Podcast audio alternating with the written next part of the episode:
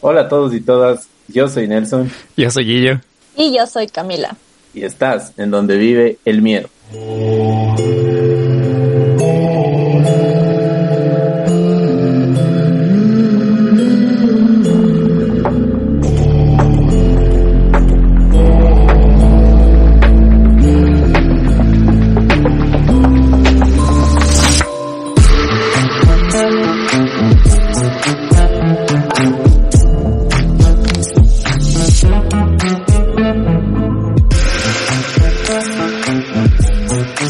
Otra vez, ya después de full tiempo con invitada, al fin. Ya no solo los dos para que ya no se cansen de estas dos tristes voces. Eh, pues sí, ya era hora, ya que nos acompañes. Hoy tenemos una invitada de lujo súper especial y también comparte lo que a nosotros nos gusta. Y pues bueno, no sé, Guillo, si quieres presentarla tú o no sé, si es que quieres que la presente yo, como quieres? Eh, yo le presento primero, luego tú le presentas después y de ahí ella nos desmiente. ¿Te parece? a ver, dale. Dime, dime quién es. Bueno, hoy en el capítulo 32 en el que entre han pasado muchas cosas que ya les vamos a contar. Está con nosotros hoy Camila Pérez, que es la host, la dueña de otro podcast quiteño que está súper bueno. De hecho, ya les recomendamos de que vayan a escucharle. Toca casos de crimen y no se manda tanta letanía como nosotros, entonces súper ligero, súper bien explicado. Eh, le manda también un poco de comedia, pero mejor que nos cuente más de ella. Pero um, ella es Camila Pérez y es la dueña y creadora de Misterio a la Carta, del podcast Misterio a la Carta. Así que creo que está en redes, ahí lo pueden chequear también. Nelson, ¿qué más quieres decir de nuestra invitada antes de que nos desmienta? Camila, eh, bueno, te admiramos muchísimo, sabemos que tu podcast también trata temas de crimen y eso y muchísimas gracias por estar aquí, muchas gracias por, por darte el tiempo y la apertura para hablar con nosotros, esperemos disfrutes esto tanto como nosotros y, pues bueno, bienvenida, por favor, no sé, ¿quieres decirnos algo acerca de, de esto? No. Sí, hola chicos, muchísimas gracias por, por la invitación a su programa, la verdad es que que es muy chévere poder compartir con personas que están interesadas en lo mismo que yo, que son cosas así medio un poco perturbadorcitas, pero pero chéveres, ¿no?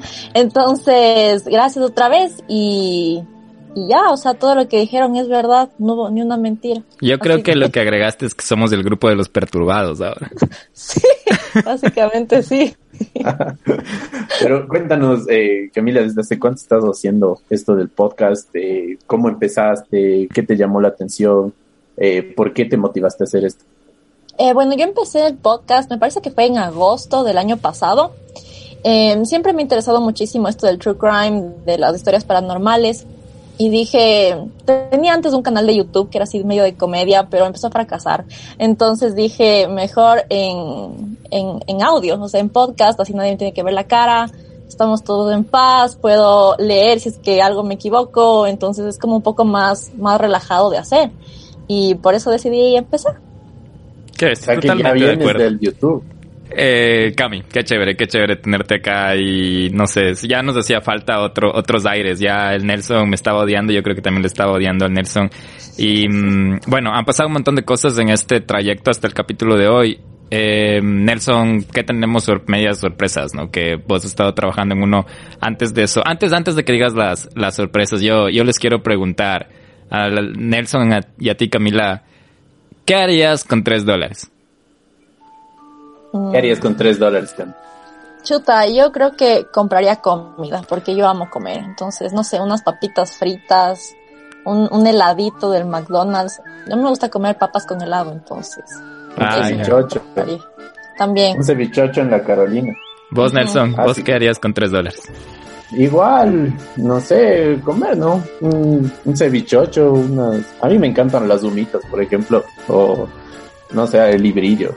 Pero es es ahorita con la pandemia es medio peligroso meterse en eso, pero yo me compraría eso. Bueno, yo les voy a decir que se olviden de su helado y se olviden de sus papas, de sus cevichochos, de sus humitas, porque tienen que suscribirse al Patreon donde vive el miedo. Esa es una de las cosas que estábamos haciendo con el Nelson toda esta semana y y esperamos que alguna gente ya está suscrita. De hecho, tenemos una Patreon aquí en el primer eh, acceso a camerinos, como le llamamos. Y estábamos justo conversando con ella antes de grabar y creo que lo está disfrutando. Eh, ya vio cómo nos equivocamos y todo. Y nos gustaría que haya más gente, que haya más comunidad y eso. Y de hecho hay sorpresas con las que está trabajando con el, que está trabajando el Nelson con esas sorpresas para los otros diferentes tipos de membresía. La más barata es de 3 dólares, con la que van a poder grabar con nosotros, van a tener un acceso a un live stream, van a tener, no me acuerdo qué más, pero bueno, pueden eh, visitar el Patreon. Tenemos accesos también, así como, como a nuestros podcasts. Eh, eso no quiere decir que ahora ya no vamos a hacer podcast ni nada por el estilo no, más bien estamos haciendo esto para hacer más contenido. Igual eh, la gente que se está eh, poniendo su membresía en Patreon tiene acceso a muchas más cosas aparte de las que ya tenemos. Es, un plus. No es que con esto ya se acabó donde vive el miedo y que si no pago no voy a escuchar nada. No, nada de eso. Más bien es como un plus a la gente que le encanta, a la gente que se acaba todos los capítulos en dos días. Entonces, para esa gente también tenemos un plus. Y por eso es lo del Patreon. Así que bienvenidos cuando quieran. Eh, pueden revisarlo en nuestras redes sociales. Si quieren más información, nos pueden escribir en el Instagram. Pero bueno, al final les vamos a dar todas nuestras redes sociales. Y, eso, Guillo. No sé, ¿quieres comenzar ya? Yo estoy ansioso por escuchar lo que dice. Sí, sí, gracias por. Invitada de lujo aquí. Por, por, por dejarme. ¿Cómo se dice? Incursionar en mi, en mi cuña publicitaria a mí mismo, a, a nosotros mismos. Entonces espero que haya salido medio bien. No, no sé, vamos a ver si sirvo o no sirvo como vendedor de Patreon. Bueno. Compre ya, no lo puedo creer. Solo por hoy, tres dólares. si no se unen, lo bajaremos a dos dólares. No, mentira, no sabemos, no sabemos todavía. A ver, no te estés autosaboteando, pero... Es que, Ni tenemos seguidores No, sí, ya tenemos cinco Patreons, Nelson. Ya tenemos ah, cinco Patreons, ya, ya tenemos Está buenazo, sí, sí. Ojalá, ojalá no se, se suscriban nomás. O sea, pueden hacer lo que quieran. Ya, sea como sea, esos primeros tres dólares ya están talados. Así que pueden, pueden suscribirse, desuscribirse. Eh, tal vez eso pueden hacer. Yo lo he hecho. Y bueno, ya vamos, ya, ya no sigamos dando, dando tips. En serio nos estamos autosaboteando nosotros. Qué terribles somos para, para, para, para promocionarnos. Bueno, eh, ya poniéndonos al caso, y vamos a, a la parte criminal. El anterior capítulo fue de sus historias paranormales. Nelson, las disfrutaste. Camila, te, te sugerimos si te gustan las cosas de terror. El anterior capítulo estuvo, estuvo bueno. ¿Para qué? De las historias de nuestros seguidores con tus efectos, Dios, o sea, el de las muñecas me hizo saltar y este que escuché, o sea, qué denso, no me imagino, porque solo escuché una parte en los audífonos y fue, fue demasiado. De ahí escuché una vez en, en la casa, estaba escuchando el domingo mientras cocinaba y las historias que nos contaron nuestros amigos de, del Miedo Gang, increíbles, o sea, increíble, eh, al menos un par de historias por ahí, es como que te dejan un sabor horrible esta que nos contó nuestro amigo de que tenía el feto ahí en la casa y esas cosas fue... Sí, sí, estuvo full, full denso. ¿Tú has tenido experiencias paranormales, Camila? Em, no, no muchas. La verdad es que no, soy medio... Incrédula. Medio no creyente, acá. Sí, sí. Pero nunca has visto así ni una sombra ni nada. Pues. Mm, no, no, no. La verdad es que rara vez me ha pasado alguna cosa media extraña, pero siempre es como, mm, me olvido. Así es como, mm, alguna explicación ha de haber. Y luego solo ya. ¿Y alguien cercano a ti, no sé, alguien de tu familia, alguien que viva contigo, ha experimentado estas cosas? Sí, o sea, mi familia es de Cuenca y ella tienen una casa súper, súper antigua. Entonces, un montón de mi, de mi familia, de mis primos han visto, han escuchado pasos, han, no sé, cosas bien extrañas que sí es como, y sí tiene un, un ambiente pesado esa casa. O sea, pero yo nunca he visto nada, así que hasta ahora, hasta hoy. Hasta hoy ahora. Te, hoy te vamos a mandar los, los fantasmas de donde vive el miedo. No, mentira. no, no, no. El Nelson no cree mucho, verás, pero él sí es medio asustadizo en el, en las películas de terror. Sí, no, Nelson. Sí, es que yo igual desde pequeño era como que veía, por ejemplo, It o La Bruja de Blair, y son las, y de hecho me tocó irme al psicólogo, así porque no podía ir a los parques. Pues. Hijo de madre. Entonces, sí, sí soy bien. Igual, o sea, ahora veo una película de miedo y es como que, o sea, tiemblo full y, y tengo que estar con alguien al lado, si no, no puedo dormir. Así no, tengo full pesadilla. Yo también sí soy así. O sea, la película en sí no me da miedo, pero luego en la noche estoy, mi, mi mente se empieza a imaginar unas cosas horribles. A mí me dejó traumada la niña del aro. Hasta ahora es como que. No, es que esa, esa es una peliculaza también. Yo me acuerdo de esa. Desde el inicio, cuando abren la puerta del, del, del closet y está ahí Samantha toda chueca y. Que sí, no. Bueno, pero. ¿Y cuáles, cuáles son tus, eh, tus películas así, como que favoritas, eh, Camila, de, de miedo que les podría recomendar a la gente que nos escucha? o sea, así de miedo tipo fantasmas y así, mi favorita siempre va a ser el aro. El aro y capaz la maldición también me dejó así medio perturbada de chiquita. Em, y de ahí así, de fantasmas no, no soy mucho, pero me gusta, por ejemplo, así medio sádicas, medio con, medio así como thrillers criminales. Eh, hay una que se llama Rock, que es em, francesa.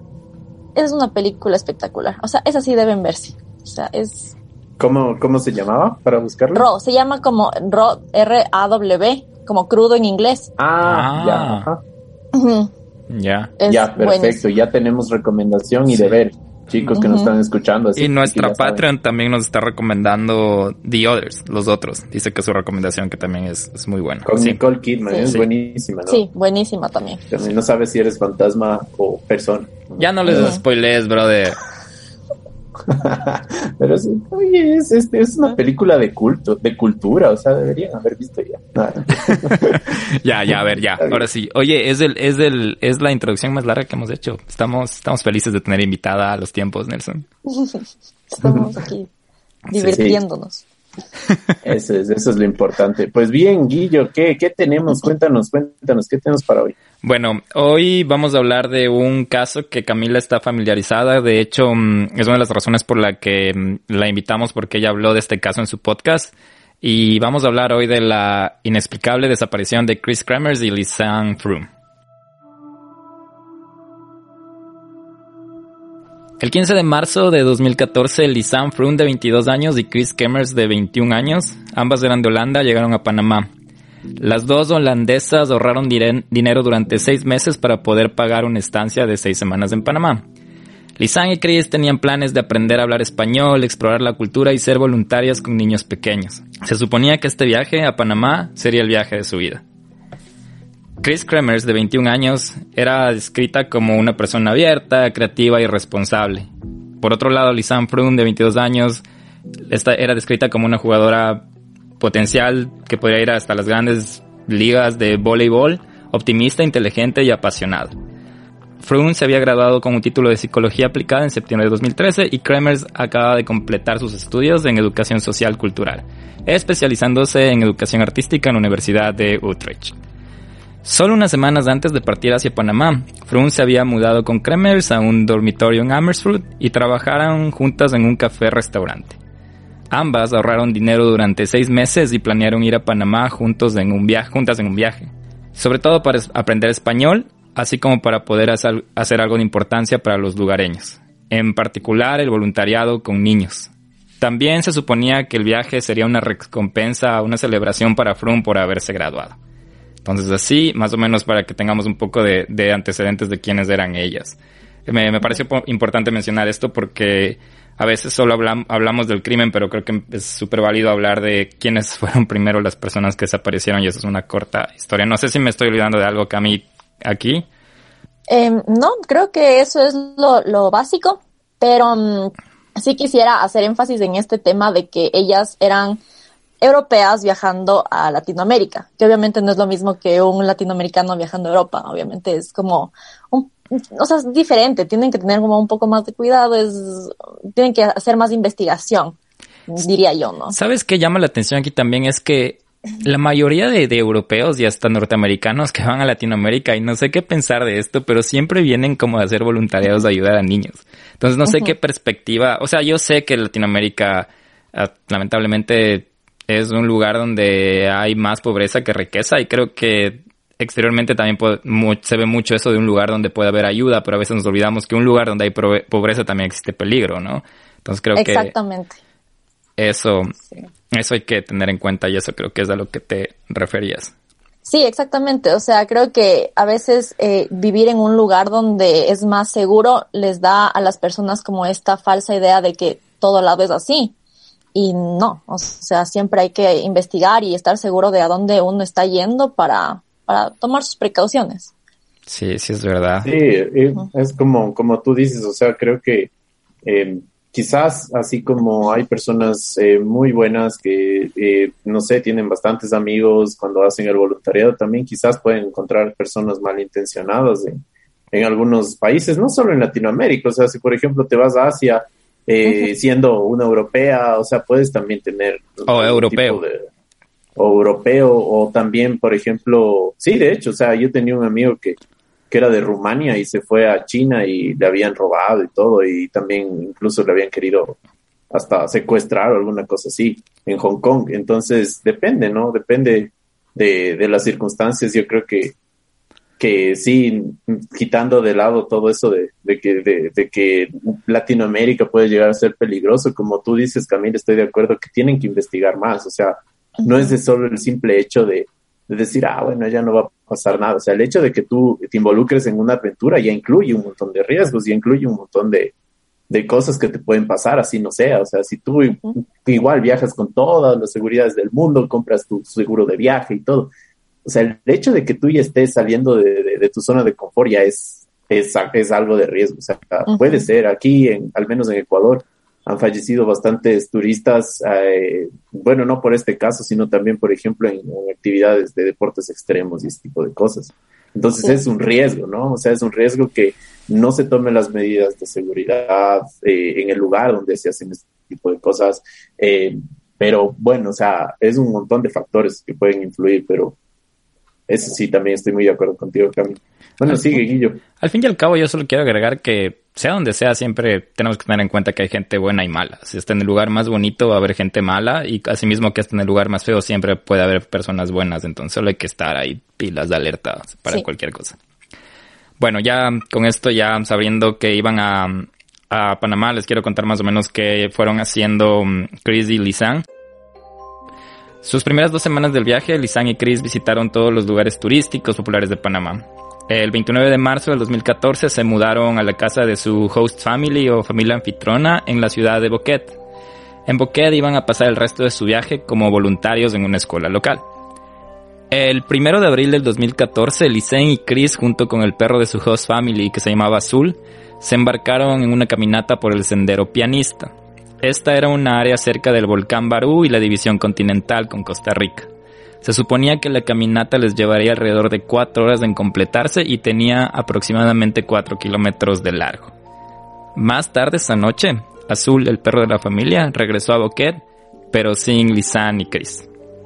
A la mañana siguiente, el 2 de abril del 2014, Lisan y Chris nunca llegaron a una cita con un guía turístico local. Una vez que la familia anfitriona se enteró de esto, denunciaron la desaparición al Sistema Nacional de Protección Civil de Panamá, al principio, el sistema nacional no tomó la denuncia en serio y no se involucró en el caso durante casi cuatro días. Los padres de Lisan y Chris se preocuparon cuando no habían tenido noticias de sus hijas en más de dos días. Eso era bastante inusual porque ambas siempre estaban en contacto con los padres, les enviaban mensajes de texto con regularidad y siempre posteaban en Facebook sobre su tiempo en Panamá, subían fotos y qué tales. Para el 3 de abril, los lugareños organizaron búsquedas aéreas y terrestres del sendero que creían que habían tomado Lisan y Chris. Un par de días después, aún sin señales de ellas, los padres de Lisan y Chris llegaron a Panamá para ayudar a buscarlas. Junto con los padres llegaron también autoridades e investigadores holandeses para ayudar en el caso. Las autoridades holandesas trajeron perros rastradores para ayudar a localizar a las desaparecidas. Los perros fueron entrenados para detectar olores hasta por nueve días pero los perros no encontraron pistas. En esta parte, cuando la señora fue a, denunciar esto, creo que había pasado algún tiempo ya, ¿no? Y después las autoridades se demoraron el triple. O sea, desde el principio esto a mí ya me suena como, a ver qué está pasando. o sea, ¿Qué, qué, qué mala qué mala, no sé cómo decir, qué mala gestión, gestión. Eso, qué mala gestión de Ah, ¿cómo es, ¿Cómo es en Ecuador, Nelson? Ah, ¿Somos igual de lentos así si alguien desaparece? Depende, ¿no? Depende de la presión mediática, creo que es de allá. Eh, bueno, más, más allá de eso, es que hay, hay un montón de factores. Depende, depende bastante de la legislación. Porque, por ejemplo, no es lo mismo como en Estados Unidos que alguien desaparece y a ese rato incluso la comunidad se vuelve loca y empieza a buscarle, ¿me entiendes? O sea, aquí alguien desaparece y lo mucho que puedes hacer es compartir en Facebook o algo así. Pero, o sea, por ejemplo, desde ese punto uno y desde el segundo punto, la parte legislativa, aquí no estoy tan al tanto que podría decir el COIP sobre las desapariciones, pero de lo que sé de la policía es como que ellos dicen que las 48 primeras horas son lo más importante. Esto sale desde el FBI con los desaparecidos. ¿Por qué es lo más importante?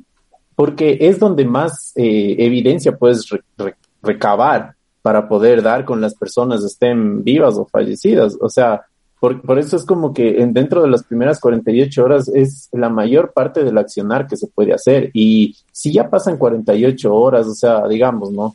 Que tienes un hijo conflictivo, un hermano conflictivo en casa y dice, me voy a ir a casa y no aparece en 48 horas ni su celular, ni nada, ni sus amigos tienen, ya se vuelve un poquito más complicado por las pruebas, porque incluso, o sea, el, los rastros pueden desaparecer en 24 horas fácilmente por la, por la lluvia, por la erosión, eh, por cualquier eh, cosa natural, ¿no?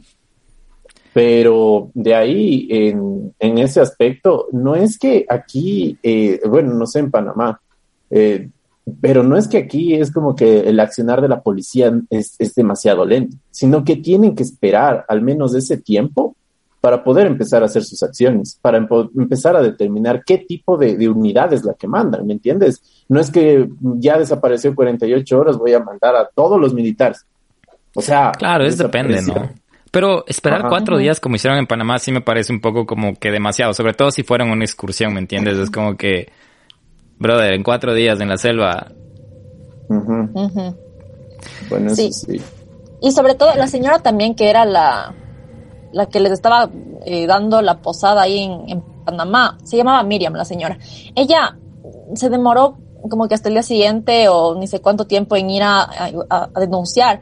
Y yo digo, si estás responsable de dos personas extranjeras, lo mínimo que puedes hacer es estar pendiente todo el tiempo. Y si ya no llegan, es como no asumir nada, como que asumir lo peor en tal caso, porque es, están bajo tu responsabilidad. Entonces lo que yo siempre digo, es que si es que ya sospechas algo raro, enseguida ya es que eso es lo que eso es lo que yo yo digo también es por por esta parte de las personas. ¿Por qué? Porque yo he conocido bastantes aquí, eh, bueno, Guillo también ha tenido amigos extranjeros que han venido a hacer voluntariado aquí y es como que la gente de las casas no les importa, o sea, dicen, ah, bueno, eh, sí, ya se fueron. O sea, también hay gente que obviamente se preocupa, pero, por ejemplo, también hay gente que dice, ah, no, ya se fue de excursión, está bien, o sea, debe estar bien, o sea, ya es su problema, yo solo a mí me están pagando por tenerle aquí en la casa, o sea, hasta ahí, ¿no? Oigan, mientras ustedes decían eso, se me ocurría a mí que es dos situaciones como de, de, de, de, de mal, bueno, el prejuicio es malo, ¿no? Pero de prejuicio de que, por ejemplo, primero, eh, ir solo al voluntariado a un país, podríamos decir tercermundista o, o en desarrollo, y pensar que solo hay pobreza y no hay peligro. Y la otra es que también las personas que a veces son como host families o anfitrionas y tienen eh, personas eh, extranjeras piensan que a veces, yo no todos, pero piensan que como son extranjeros se cuidan solos o que quieren ir a pasarla bien y que si no aparecen en cuatro días porque quisieron, entonces cosas así, ¿no? Es como que hay un poco de, de que ya tenemos que, que empezar a, a, ver un poquito más allá de eso, ¿no? No decir como que, ah, solo es un país pobre o solo son extranjeros y les gusta la vida loca, entonces creo que por eso también se empiezan a como que a, al que mi importismo y también la falta de, de, información para ir a un lugar, de lo que hablábamos antes. No sé, me pareció como mientras decían eso. Sí, es como.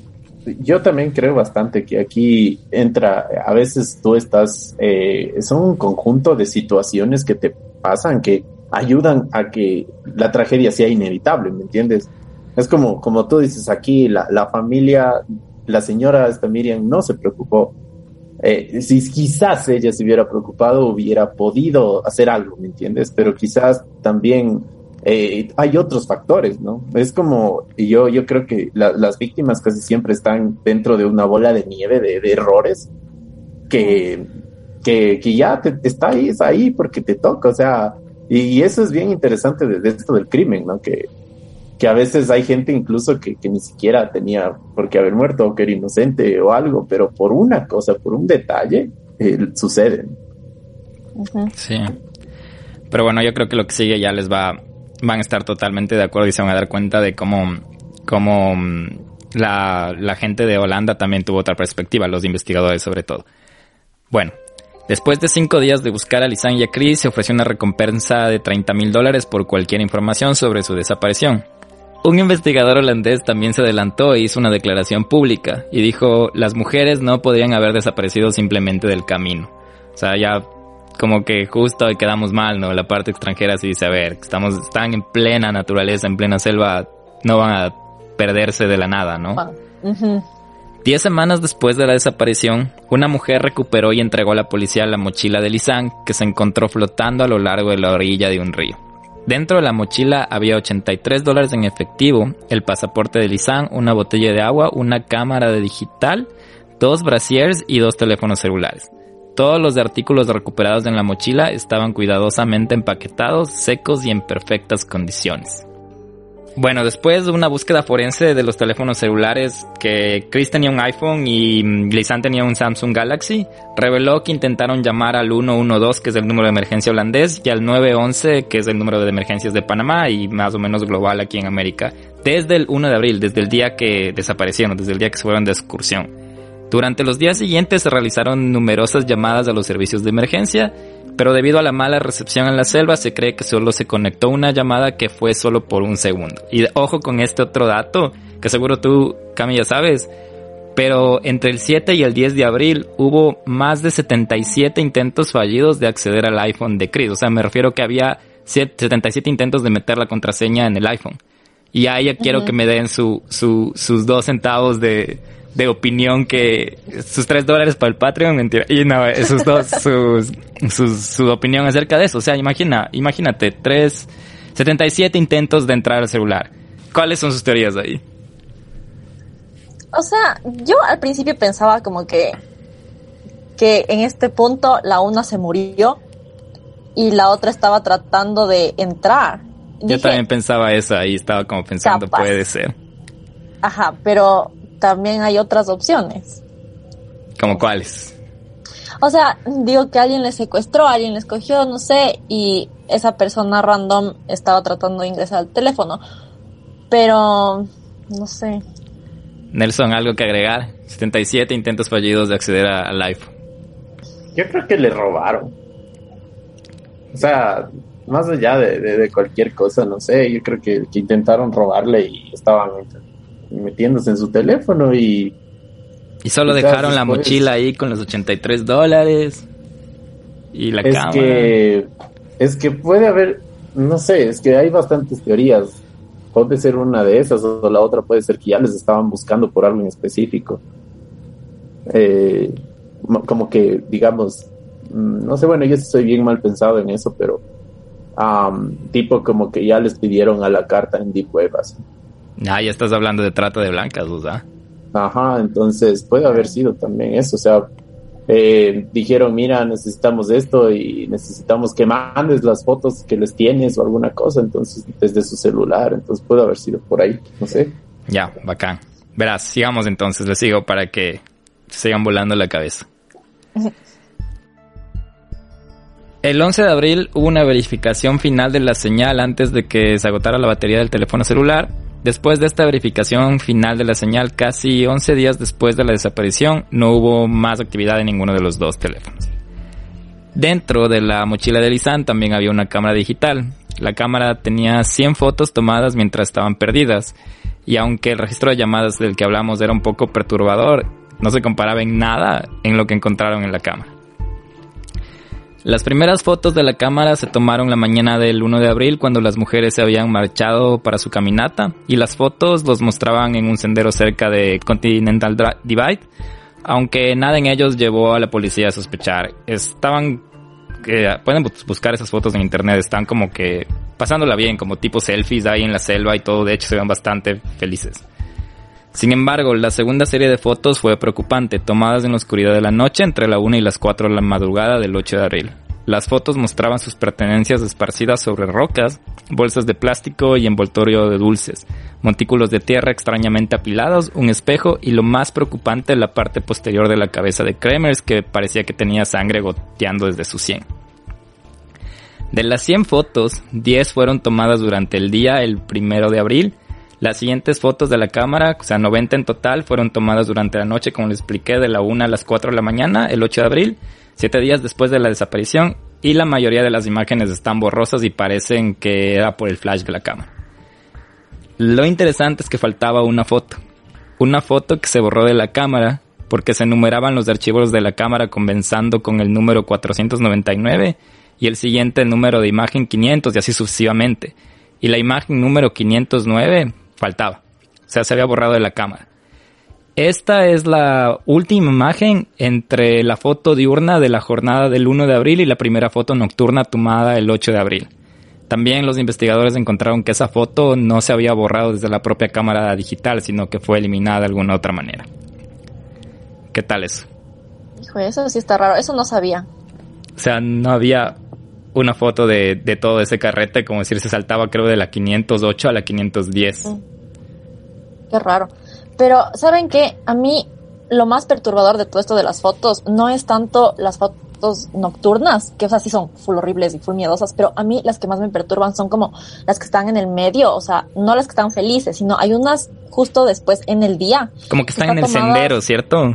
Sí, sí, sí, sí, sí, sí, justo. Y se le ve como a una de las chicas, no estoy segura cuál es, que está como, se le ve con una cara de preocupación, pero tenaz. Entonces, esa foto es la que a mí más mala vibra me dio, más que nada en este ¿Sabes qué? sí, sí vi esa foto, pero ahora que, que lo dices no me había dado cuenta y sí tienes razón, tienes razón, se ve perdida. Sí se ve perdida. Sí, se ve como si estuvieran en una situación extraña y como que está con una cara de qué haces tomando fotos o qué, qué está pasando así. Sí, sí es verdad. Qué raro caso. Son detalles, ¿no? Son detalles y de hecho, o sea, es como mm, ahorita eh, viendo un poco las fotos es, es denso porque son súper raras, son súper raras y, no se sabe, ¿no? Lo, que lo que también estaban lanzando como teoría es que tal vez estaban usando la cámara, el flash de la cámara para ver. Decían que tomaban las fotos para ver dónde andaban y por eso es que son borrosas y que como que no tienen una razón de ser. Pero no sé, o sea, ya no podemos saber nada, ¿no? Y esto pasó ya casi, ¿cuántos? ¿Seis años? ¿Siete años? Sí. entonces... Eso, es lo más perturbador, esa evidencia extraña que no tiene contexto y que uno le deja pensando como, imaginándose mil teorías, es lo, más estresante de este caso, creo. Tener tanta evidencia que no sirve para nada. Y hay más datos, verás, que ya mismo voy ya... Y no sé si sabías de estos, pero bueno. A ver, cuéntanos. Según los informes, los pantalones cortos de Chris fueron encontrados cuidadosamente doblados sobre una roca cerca del lugar donde se descubrió la mochila de Lisanne. Dos meses después del descubrimiento de la mochila, se recuperaron un hueso de la pelvis y una bota de montaña que contenía un pie humano. El hueso de la pelvis y el pie se sometieron a pruebas de ADN y se, identificaron como Lisanne. Poco después se encontraron más de 30 huesos humanos muy dispersos en los alrededores. Las pruebas de ADN identificaron de manera concluyente a los restos humanos como los de Chris y Lisanne. Entre los huesos esparcidos, los investigadores también localizaron los restos de tres personas desconocidas, aparte de Lisanne y Chris.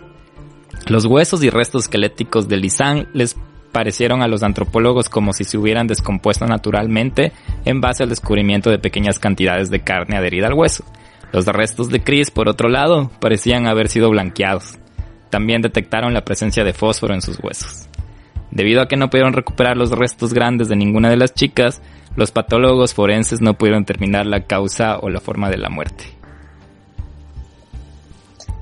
A mí eso me perturba muchísimo. Es como de dos personas se encuentran como 30 huesos. O sea, ¿dónde está el resto? Sí, y, uno, y lo que dice que el otro parecía como que estaba limpiado con cloro. Limpiado con cloro. o sea, es que mira, yo lo único que puedo pensar ahí es que botaron los huesos ahí. O sea, no, no es que no es que ellos les mataron ahí y ya, y se les llevaron como que, a ver, esta partecita me llevé por acá. No, o sea, de ley, alguien cogió y botó los restos ahí y de esos que estaban limpiados, otros eh, se los comieron animales y por eso no hay, o sea, es la única razón. De hecho, por ejemplo, en el caso de Ted Bundy había gente que, no lo encontraban completo, o sea, es por esto, por, por los animales, porque los botaban en el bosque, ¿no? Y habían osos, e incluso, o sea, insectos también que, que consumían estos huesos y todo, o sea, entonces sí es, sí es como que, que parte de esto, ¿no? Una, una cosa que yo también quería acotar, ¿no? y viendo viendo esto de las fotos, o sea, y, me, me atrevo a decir una teoría, o sea, hay gente que no necesariamente tiene que ser un loco de Panamá, ¿me entiendes? O sea, hay, hay asesinos en serie que... En todo lado. también, o sea, sí, o sea, es que puede ser un, americano o puede ser un europeo mismo que las está siguiendo desde allá. O sea, mm, mm, pero yo de que, que, de que le voy a que esto es un crimen, o sea, como tipo de un asesino en serie, o sea, sí le apuesto.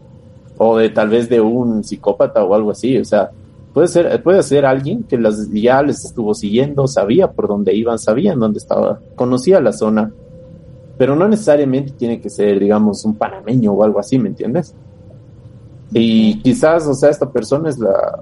¿Qué, qué, habrá hecho con ellas? ¿Les habrá hecho fotos? ¿Les habrá hecho videos? O sea, es, eso es parte de esto. Y otra cosa que también me llama la atención es, ¿por qué piden 30 mil dólares por la información? cuando las autoridades empiezan a pedir dinero por eso, pues, o sea, tienen que tener la decisión de la familia. Y si es que ya piden recompensa, la familia ya tiene que enterarse que tiene dos vías, o sea, que o pueden responder al, al, a la plata, al dinero, o le van a encontrar muerto. O sea, tiene la familia ya estaba ahí. De hecho, la familia ya, ya llegó ahí, ya llegó con los investigadores eh, holandeses y después de eso ya pusieron la, la recompensa de 30 mil dólares por información. Pero es que mira, esa decisión es súper, súper importante y casi siempre ya la hacen cuando ya creen que ya están fallecidos. Es que imagínate en un bosque por más de cinco días. Yo no, yo no te, yo no te veo cinco días vivo en un bosque. No, ni siendo soldado. yo me veo tres, loco. Yo me veo yo tres. Me entrego a la, yo me entrego a la naturaleza. a mí lo que quieran. Estoy aquí. Te haces Mowgli, niño de la selva. Eh, into the wild. no, ya. No, sí, sí, eso. Por eso este caso creo, o sea, se, se, se ya les voy a contar, se, se cerró, pero le pongo entre comillas porque no, estamos ya hablando de todas las dudas que tenemos ahorita y ha pasado siete años y siguen esas dudas ahí lanzadas en el aire. Pero les quiero ya, para entrar ya un poco más a los detalles de los restos óseos y todo, quiero mm, unos datos de, de, lo que hablamos, un poco ya más resumido, es que ya como dijimos, el primero de abril se perdió el rastro de Chris y, la, y Lisan, así cronológicamente les quiero contar esto. El primero de abril se perdió el rastro de Chris y Lisan mientras visitaban el sendero El Pianista en el Boquete, ahí en, en Panamá. También ese mismo día, Nelson, y esto para, no sé, para que tú ahí mires más o menos qué pudo haber pasado y tú también, Cami, que habían escrito una publicación en Facebook en la que escribían sobre intenciones de recorrer la aldea local. También escribieron que habían almorzado con dos compatriotas holandeses antes de embarcarse en su caminata.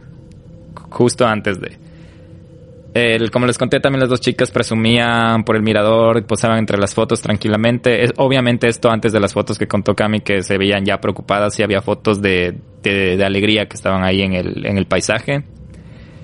También era, es loco porque nadie que vea esas imágenes se iba a pensar lo que iba a pasar en, en los siguientes minutos, porque unas dos horas después de la última foto del mismo día, ya Chris estaba marcando al 112. Entonces en dos horas ya pasó algo.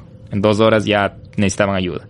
En la primera llamada de auxilio hacían a la línea de emergencia en Holanda, como les dije, y media hora más tarde, a las 4.51, salió otra llamada y esta vez era del Samsung del ISAM, al mismo número.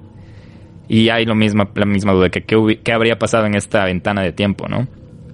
No fue posible hallar los datos de posición, de posicionamiento global encontrados en el teléfono o sobre la ruta que tomaron las holandesas desde después de la una de la tarde del martes primero de abril y con esto ya se desvanecía la posibilidad de que los celulares ayudaban a descifrar la, ubicación a, largo, a largo plazo, a largo de, según el largo de, ah, según la línea de tiempo, o sea, dónde estuvieron moviéndose. El informe forense del Instituto de Medicina Legal y Ciencias Forenses de Panamá también analizó un fémur, una tibia y un pie, que total conformaba un conjunto de 28 huesos pertenecientes al Isanfrum, justo lo que decías, Cami, que no fueron más de 30 huesos. Entre las patologías detectadas se reportó periocititis, que según la literatura se explica que la periocititis tibial, una lesión típica del corredor, consiste en la inflamación del periostío o membrana que recubre el hueso de la tibia. También se produce por momentos en los que los corredores aumentan el nivel de entrenamiento, lo que, que produce que los músculos se traccionen. El instituto también examinó una costilla y el hueso coxal de Chris. No detectaron patologías en estos restos, aunque sí organismos del ambiente. En criminología, el hallazgo de estos microorganismos es útil para definir el posible escenario de los hechos en una investigación. Hubo un abogado aquí también que estuvo involucrado que se llamaba Enrique Rocha y él fue el de la defensa de la familia Kremers y él buscó que la Fiscalía de Panamá cambie su hipótesis, porque como les decía, hubo un... La, la, Fiscalía determinó esto como un, un, accidente de senderismo. Pero no se conformó con, la, con, con esa teoría de la fiscal y decían que tal vez las chicas fueron arrastradas por el río Culubre, que era un río que estaba por ahí, pero el abogado tomaba en cuenta el bajo nivel del cauce de esos ríos para y justo recién era la, la estación seca, entonces era insuficiente la cantidad del agua para arrastrar cuerpos. Por tanto, solicitó que cambie la hipótesis, pero eso nunca pasó. Eh, se quedó en el intento porque ya al final las autoridades dictaminaron que la muerte de Lisanne y Cres fue un accidente de senderismo, como les dije.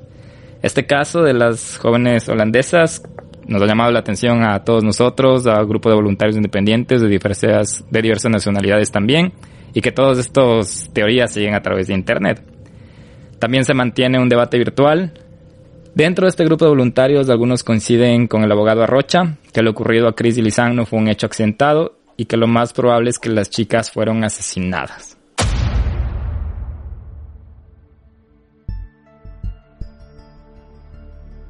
Aquí tengo una lista de teorías y después ya si nos ponemos a, a discutir pero algunas se, parecen a, las que ustedes dijeron.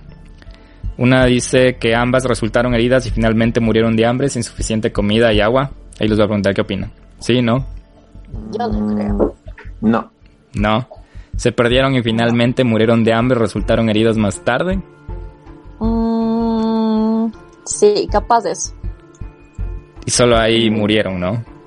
O sea, creo que se perdieron y luego no, no creo que solo se murieron de la nada, creo que algo les pasó, algo Trump. Qué locura. También dice la otra que una de ellas se lesionó mientras la otra fue a buscar ayuda y se perdió. Mm, no creo eso yo. Lo que decía Nelson, las chicas fueron víctimas de una trampa. Eso sí. Y mira lo que, lo que dicen para la gente que creía que era, mm, que era una trampa, es que las teorías van desde que Chris y Lisanne fueron secuestradas por los lugareños, fueron asesinadas por un guía turístico, fueron asesinadas por una pandilla o fueron capturadas y asesinadas por caníbales, pero ninguna... ¿Sabes qué? Lo que dijo Nelson también me llamó la atención, que puede ser que les mataban en otro lado y todo lo que pusieron ahí fue como una escena del crimen como preparada. Eso no lo había pensado y ni siquiera estaban dentro de las teorías. Y eso lamentablemente fue lo que pasó con Chris Kremers y Lisanne Frun. No sé, Cami, si me estoy olvidando de algo. Em, no, o sea, algo que quería agregar es que los huesos, o sea, cuando encontraron, no sé si es que mencionaste esto, pero los huesos, eh, cuando encontraron el pie dentro de la bota, el corte era como limpio, como súper recto.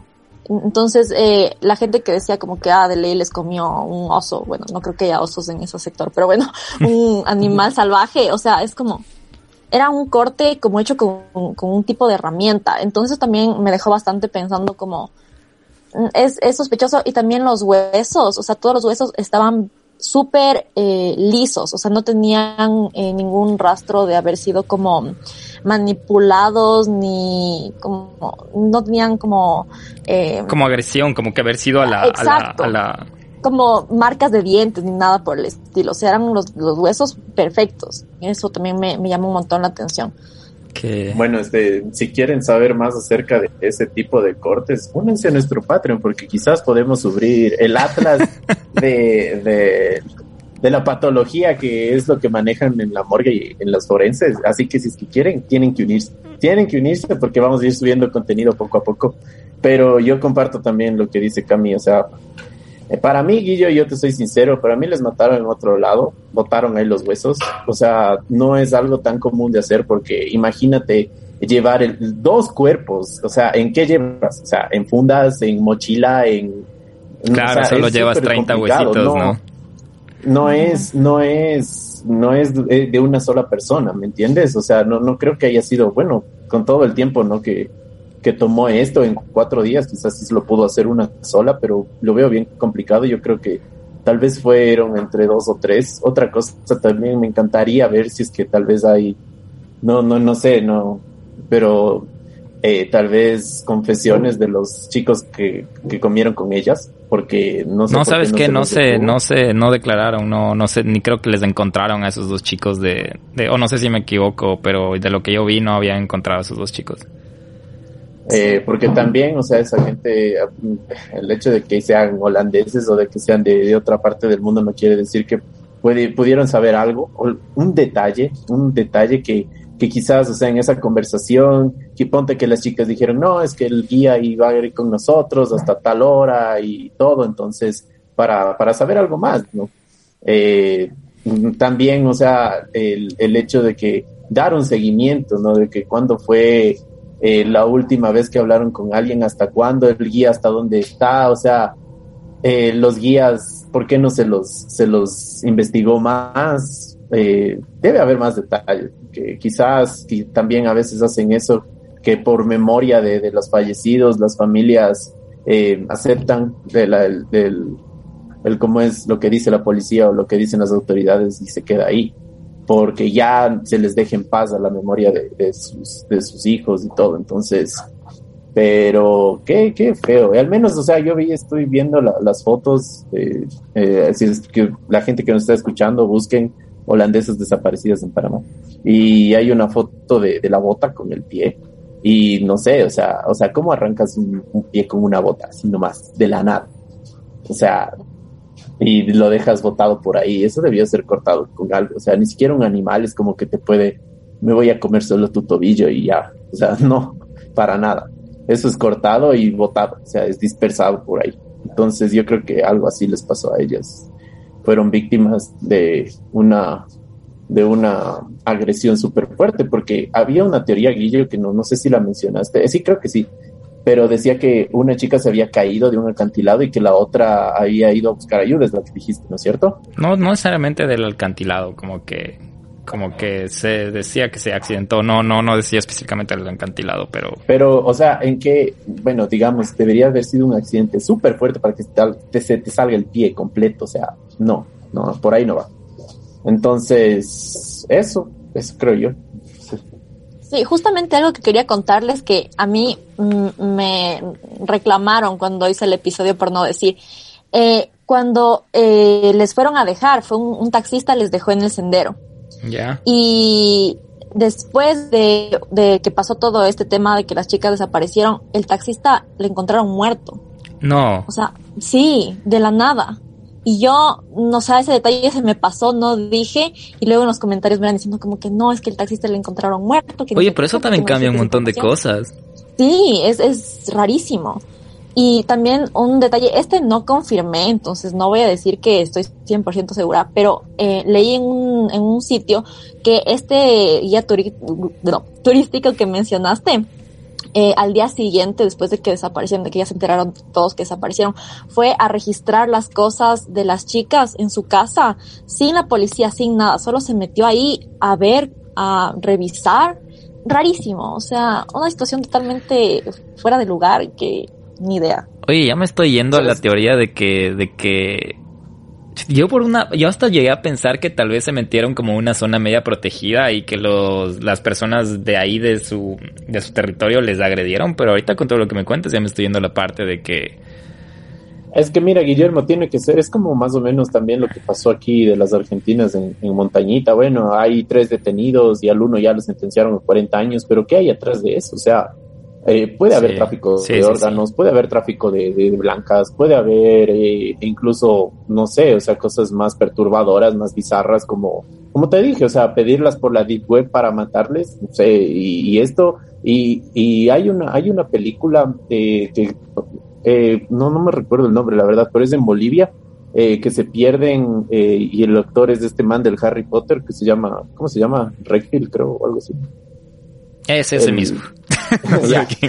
Les recomiendo, eh, creo que está en Netflix, es una película que es en Bolivia y ahí habla que hay, hay redes también de personas que incluso están involucradas hasta la policía, eh, que incluso este, hasta eh, extorsionan a turistas mismo para que le ayuden a conseguir otras personas. O sea, por ejemplo, los turistas los secuestran y les dicen, mira, necesito que me ayudes a conseguir este, eh, yo qué sé, esta, esta chica, y si no, eh, me quedo con tu pasaporte y no puedes viajar. Entonces, hay un montón de cosas que pudieron haber pasado en ese ámbito, más no en el ámbito de que, eh, bueno, ya se, se cayeron y se le comieron algunos animales. O sea, no, más bien yo creo que va por ahí. Si su cuerpo fue limpiado, si el guía fue a revisar sus cosas, si el taxista está muerto.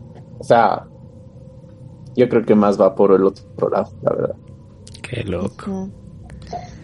Sí, y también, no sé si es que esto también no confirmé, pero han habido un montón de muertes en ese sector. Igual, incluso otro chico, un, creo que era un norteamericano, le encontraron muerto, pero a él sí le encontraron como completo.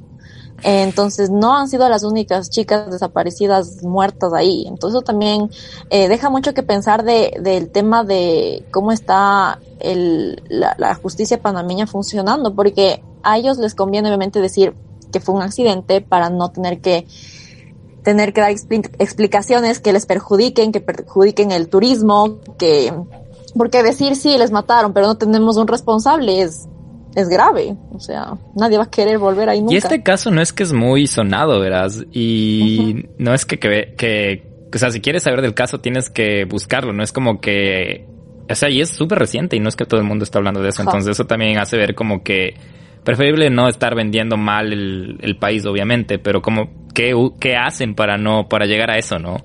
Exacto. Qué locura. Y a mí, o sea, me sorprende también porque, bueno, de, de, lo que he escuchado bueno, y de lo que he visto también, eh, Panamá es un país, eh, bueno, obviamente como que en vías de desarrollo y todo, pero eh, allá son bien, bien ordenados, la policía es es súper súper efectiva, al menos la gente eh, es bastante eh, obediente, ordenada por lo de esto de las medidas de bioseguridad que están tomando. Em, pero hay, hay bastante, también bueno, en Ciudad de Panamá también hay bastante gente que tiene muchísimo dinero, también como en Estados Unidos.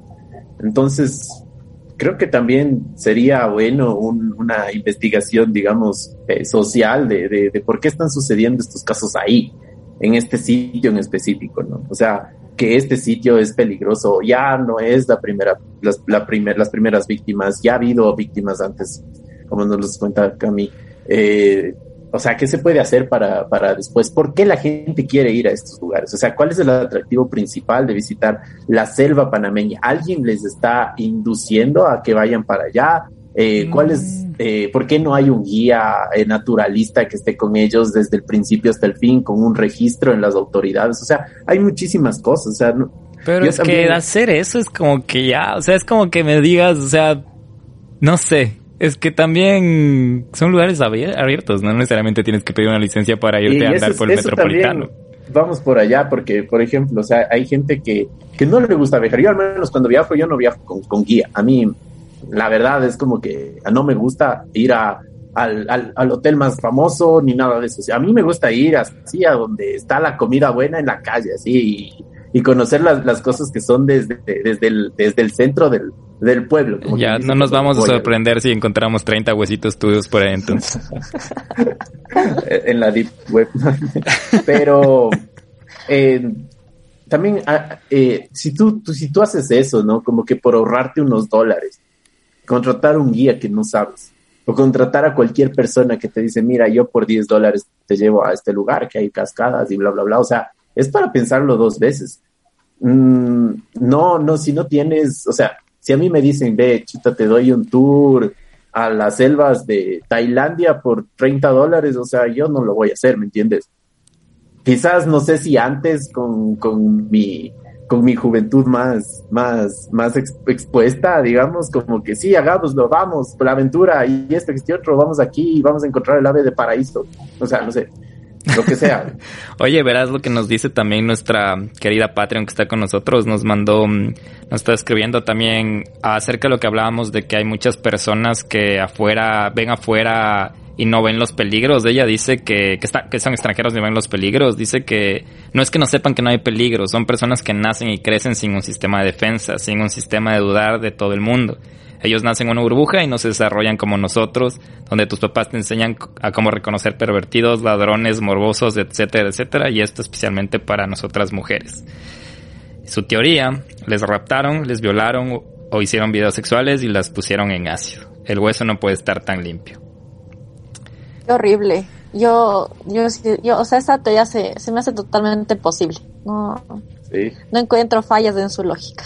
Sí, es que ahorita con todo esto, yo de hecho ahorita ustedes también me cambiaron el, la perspectiva porque yo dije capaz se metieron a una zona. No me, no me había puesto a pensar en lo que dijo el Nelson, que les, les llevaron a otro lado y pusieron ahí los huesos. Qué locura, qué triste. Sí, eso, pero eso también, eso de, de las tribus, yo también estuve pensando full tiempo, porque decían que hay una tribu, tribu de, los indios conejos, ni sé qué, que ellos les, les, les comieron, que les mataron. También me pareció interesante, entonces, pero full gente no cree eso. Dicen que no, que no existen, que son historias de los antepasados nomás. Sí, sí es extraño, la verdad. Qué locura. Y eso, eso justo, justo lo que nos, lo que, lo que estábamos conversando ahorita, eh, los, leí que los extranjeros, o sea, generalmente los europeos, piensan que esto fue un accidente, que muy pocos dudan que haya sido otra cosa. Mientras que aquí en Latinoamérica, los que conocen el caso casi siempre piensan que alguien les mató, que alguien, alguien les hizo algo. Las últimas fotos son súper perturbadoras de lo que estaba viendo. No tienen sentido para nada. O sea, hay una, unas ramitas con una hoja qué denso, o sea, ¿por qué tomas foto de eso? Unas ramitas con unas hojas rojas. es funda, son plásticos, es plástico. Es, plástico, amarrado en las puntitas de, las, de, las, de, las, de las ramas. Todo eso es súper raro. O sea, ¿qué estaban haciendo? ¿Qué pasó? Mm, no sé, no sé, qué, qué triste, ¿no? No sé, Camila, que algo que nos estemos olvidando o algo, no sé, ¿cómo, cómo, cómo te sentiste en el donde vive el miedo? Gracias por estar aquí con nosotros. Ay, no, muchas gracias a ustedes por invitarme. Me encantó porque la verdad es que topamos un montón de, de temas que yo no, no hice en mi, en mi episodio y me estoy reivindicando con este, con este programa. Así que gracias por la oportunidad y, y no, creo que fue una información súper completa eh, y perturbador. O sea, más que nada las teorías son, te dejan mucho volar la mente e imaginarse cosas muy feas que les pudo haber pasado a estas pobres chicas y pero bueno, o sea, a la final nos queda la lección de que siempre hay que estar pendientes, pilas y saber a dónde uno se va. Totalmente de acuerdo con eso, con lo que dijo Camila y sí, o sea, tenemos que informarnos, estar más alerta, ver más allá de nuestras narices. Cami, qué, qué, qué a lo bestia tenerte acá y les vuelvo y les repito, vayan a escuchar El Misterio a la Carta. Está bien bueno. Estás sacando capítulos cada dos semanas, creo tú, ¿cierto? Estaba sacando así, cada dos semanas, pero ahorita me di un, un break porque ah, ya se me acumuló todo. Pero ya desde la próxima Te entendemos, te entendemos. sí. sí, sí, vayan a, a seguir el misterio de la carta. Hasta eso, ¿cuántos capítulos ya tienes que se pongan al día? Porque si tienes casi como, como 20 o más. Sí, creo que tengo como 20 justo. Ve, Qué, este, qué buen seguidor del misterio de la carta. qué buen fan. Pero ¿sabes cómo puede ser fan de Donde Vive el Miedo podcast? Entrando a nuestro Patreon. no se olviden del Patreon, por favor. Sí, por favor, no se olviden del Patreon. Y gracias a los que nos están escuchando por la paciencia con el Patreon, pero no servimos como vendedores y estamos también incursionando en la venta del Patreon. Entonces, veamos cómo nos va. Cami, de nuevo, gracias. Gracias por, por, por acompañarnos. Nelson, dale.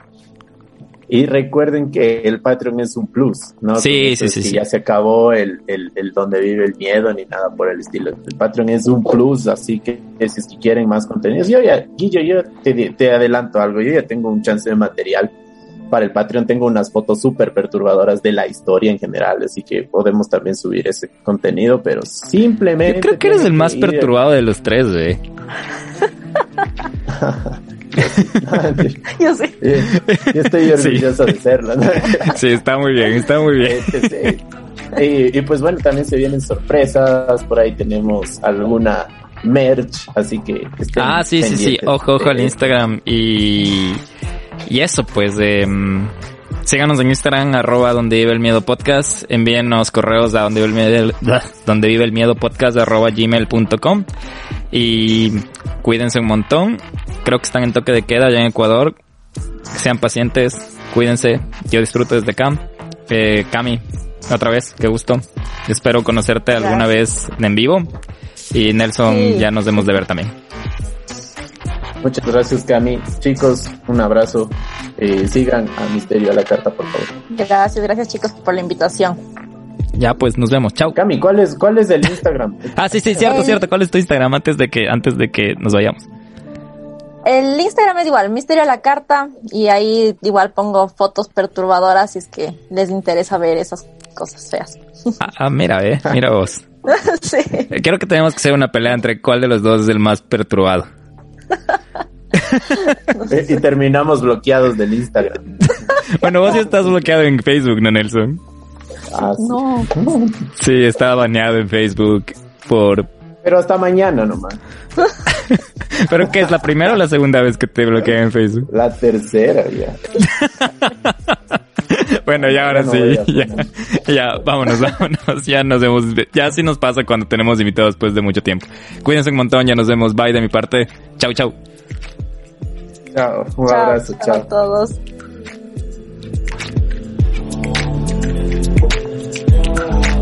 Ya.